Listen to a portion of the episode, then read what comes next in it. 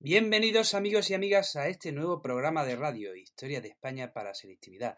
Mi nombre es Juan Jesús Pleguezoro, soy profesor de Historia de Instituto e inicio esta nueva serie de programas para ayudar a los estudiantes de segundo de bachillerato de Historia de España. Es un curso muy duro, el segundo bachillerato es un curso muy duro, por eso estos, estos audios pretenden ser un material de apoyo a esos estudiantes que tan mal lo pasan a menudo en segundo bachillerato, que, tanto, que trabajan con tanto estrés que, los pobres que, han perdido su vida social por estudiar, por estudiar, por estudiar. Así que este programa pretende ayudarle a, por lo menos en esta asignatura de Historia de España, que las cosas le hagan, se le hagan un poquito más fáciles. Si, si, no eres estudiante de segundo bachillerato, cuando te aburras de escuchar este programa, tienes permiso para abandonar la sala. Pero, amigos y amigas, ¿estás en segundo bachillerato? La respuesta es sí. Entonces tienes que escuchar este podcast hasta el final. Y cuando lo termines, tienes que ponértelo 10 veces más, ¿vale? Así, eh, que esta es la vida del estudiante de segundo bachillerato. Vamos, no desesperes, amigos y amigas, vamos ya hacia el episodio número uno. Vamos a hablar de la prehistoria en la península ibérica. empezamos definiendo alguna serie de conceptos para tener claro, porque esto sucede como profesor cuando estás corrigiendo exámenes, que te das cuenta la primera cuando el alumno no tiene claro los conceptos. Así que vamos a empezar definiendo una serie de conceptos básicos. ¿Qué es la prehistoria? Pues la prehistoria hablamos del periodo de la historia que abarca desde la aparición de los primeros homínidos hasta el descubrimiento de la escritura, es decir, hasta el comienzo de la historia. O sea, lo repito, desde la aparición de los primeros homínidos hasta el comienzo de la historia con la aparición de la escritura. Em, esto no te lo van a preguntar en selectividad, pero bueno, ¿cuándo aparecen los primeros homínidos? Pues según quieras empezar a contar, porque eh, las, fechas, las fechas son, eh, cuando hablamos de la prehistoria, las fechas siempre son imprecisas. Podemos empezar a contar desde el nacimiento del Australopithecus afarensis, eh, allá por hace 4 millones de años. Si quieres, puedes empezar desde el nacimiento del Homo erectus, hace 2 millones de años. Estas, las fechas, cualquier fecha que demos siempre, son, siempre va a ser imprecisa.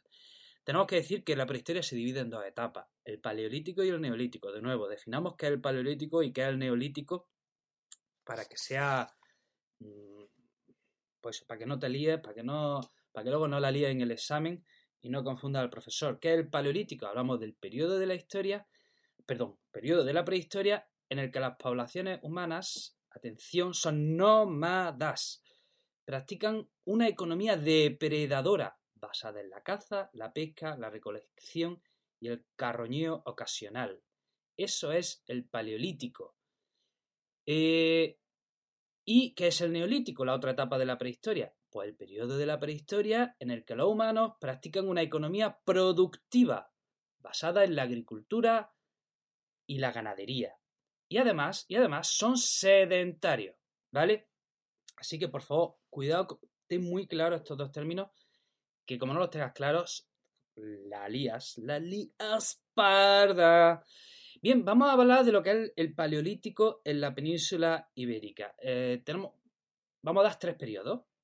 Tres periodos y vamos a decir una fecha. De nuevo, mm, cada libro de texto seguramente va a variar las fechas que yo estoy diciendo y es que, repito, cuando hablamos de la prehistoria, las fechas siempre son imprecisas. Hombre, cuidado, tampoco te pase, ¿vale? Bueno, vamos a decir que el paleolítico en la península ibérica se divide en tres etapas. Paleolítico inferior, medio, superior. Repito, inferior, medio, superior.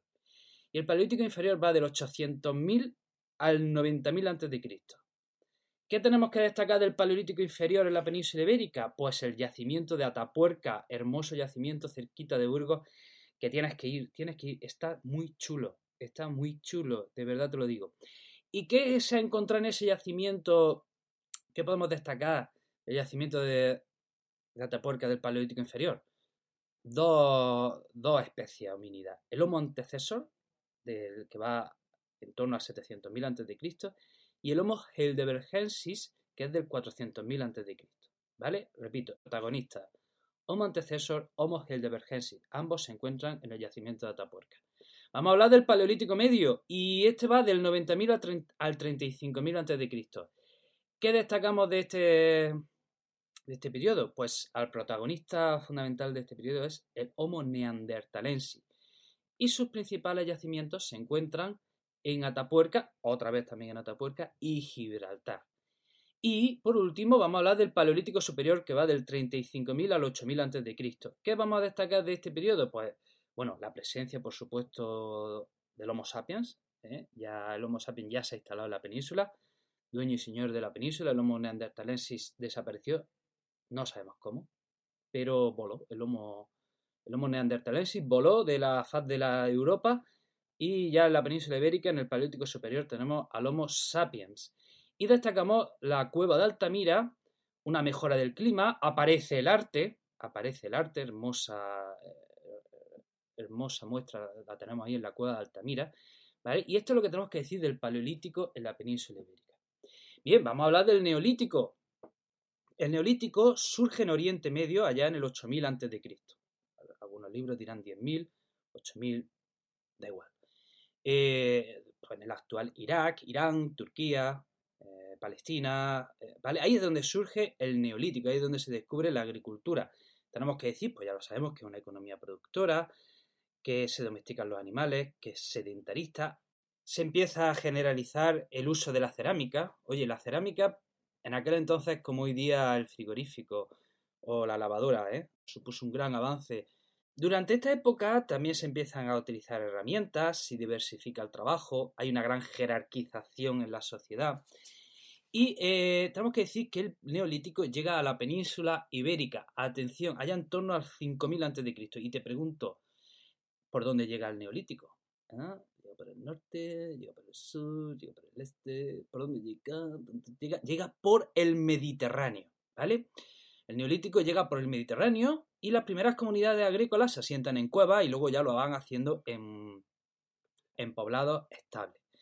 Hay tres culturas, bueno, hay tres, vamos a destacar cuatro culturas del neolítico en España. Vamos a destacar primero la, eh, la cultura de la cerámica cardial, que es conocida por, porque se decoraban las, cerámicas con, la concha Cardium edulen, ¿vale? Por eso se llama cerámica cardial.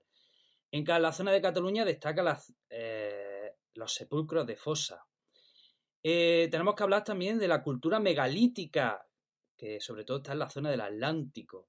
Y también tenemos que destacar la cultura de Almería. Bien, yeah. Esta es la prehistoria en la península ibérica. Sí, ya sé que esto puede ser un poco plomazo, pero mm, esta es la vida del estudiante de segundo bachillerato. Así que vamos a por lo siguiente. Edad de los metales. La edad de los metales se divide en tres épocas fundamentalmente. La época del cobre, la época del bronce y la época del hierro. En el cobre empieza allá en el 3000 antes de Cristo. ¿Y qué tenemos? Pues que al ser cobre, imaginaros cuando el cobre se introduce en la agricultura, pues ¿qué es lo que se hace? Por ejemplo, se hace el arado, ¿vale? Además se introducen otras mejoras en la agricultura como es el riego, el abono y eh, las comunidades anteriormente neolíticas comienzan la sedentarización. Entonces, en la edad del cobre, repito, que empieza en el 3000 a.C., tenemos que destacar de nuevo la cultura del megalitismo, que que pertenece al neolítico y al cobre. La cultura de los millares, heredera de la cultura de Almería, que antes hemos nombrado, que la cultura de los millares se da en torno al 2400 a.C. Y también tenemos que hablar de la cultura del vaso campaniforme, en torno al 2200 a.C. Eh, vaso campaniforme, ¿hace falta que te diga por qué se le llama vaso campaniforme? No, ¿verdad? Pues bueno. Vamos a la siguiente época, Edad del Bronce, 1700 a.C. Eh, tenemos que destacar las siguientes culturas. La cultura del Argar, que está en la zona de Almería. Fijaros, Almería la estamos nombrando, la hemos nombrado eh, la cultura, en el Neolítico, en la cultura de Almería.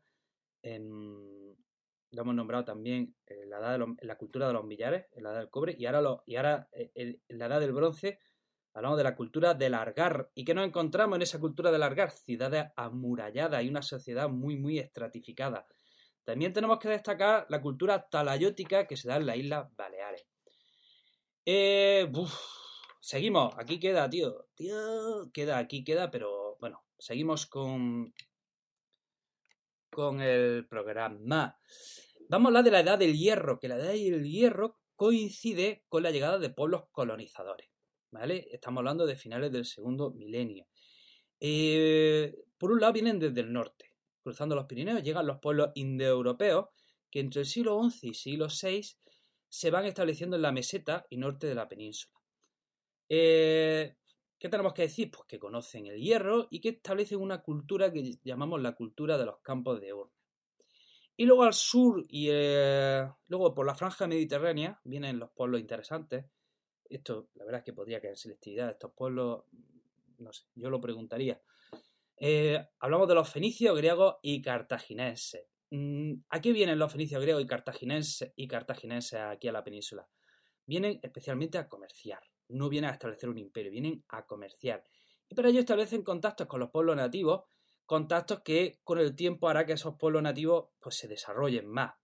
¿Qué buscaban? Buscaban cobre, plata, oro y, eh, y además pues la península es que estaba en un punto estratégico, es que estaba entre, entre el Mediterráneo y el Atlántico y además estaba en la ruta del estaño que enlazaba con la isla británica desde donde se traía eh, estaño.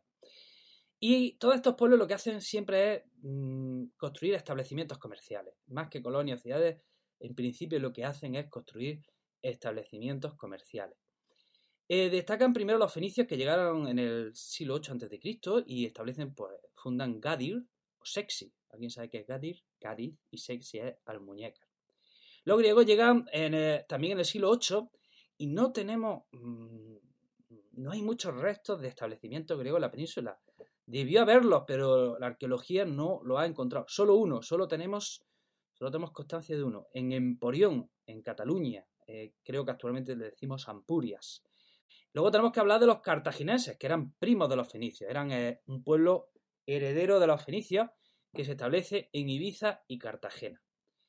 Y bueno, el contacto con estos pueblos, pues desarrolla eh, el contacto con, de estos pueblos con las comunidades indígenas, favorece el desarrollo de, de esos indígenas. Vamos a hablar ahora de, los tartesos. Los tartesos son un pueblo que se da en la zona de Sevilla, Huelva y Cádiz, entre el año 1500, entre el, entre el año 1000 y 500 a.C. Los conocemos fundamentalmente a través de los textos griegos y romanos. De nuevo, eh, la arqueología pues, no, ha, conseguido corroborar todo lo que nos decían los textos griegos. Viven mm, especialmente de la minería y de la metalurgia. ¿Y cuál es la importancia? Pues de nuevo, tienen una gran importancia porque se encuentran en las rutas del Mediterráneo y del Atlántico tenían escritura propia, eh, comerciaban con griego y fenicio. Era una sociedad muy jerarquizada, ¿vale? Y en el año 500 desaparecen. We don't know why, ¿ok? Y por último vamos a hablar de los pueblos prerromanos. Tenemos tres pueblos, sí, los tardesos también eran prerromanos, pero mm, estos son inmediatamente prerromanos. Tenemos los pueblos celtas, celtíberos e íberos. Los pueblos celtas tienen origen indoeuropeo, están en la meseta y norte de la península, eh, su economía depende de la agricultura y la pesca y tienen un idioma indoeuropeo. Eh, sus poblados, pues, tienen un escaso sentido urbanístico y le llamamos castro. Y luego en el centro de la península tenemos un pueblo celtíbero, que es pues, una mezcla entre celta e íbero, y ahora los chulos. Vamos a hablar de los pueblos chulos, que son los íberos, que están en toda la franja del Mediterráneo eh, y fueron muy influidos por los cartagineses y griegos. También cartagineses, por cierto, también le llamamos púnicos, ¿vale? Sus poblados siempre están amurallados. Sus ciudades tienen un sentido urbanístico, tienen un plan regular, tienen un plan regular. Suelen estar en lo alto de la colina, viven de la agricultura, de la minería, y su organización social está basada en la tribu y en una sociedad jerarquizada. O sea, la aristocracia solía ser guerrera, y en cada tribu, pues en cada poblado solía mandar un caudillo. Eh, tenían moneda propia y escritura propia, o sea, esto viene a decir pues, la importancia de, estos pueblos.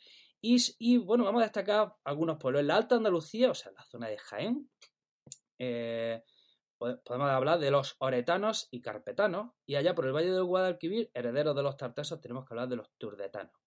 Bien, este sería el tema de la prehistoria en la península ibérica. Preguntas que te podrían caer en selectividad.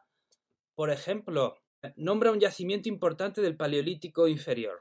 Esa podría ser una pregunta corta, seguida de la siguiente. Explica las diferencias entre las sociedades, entre las economías paleolíticas y neolíticas.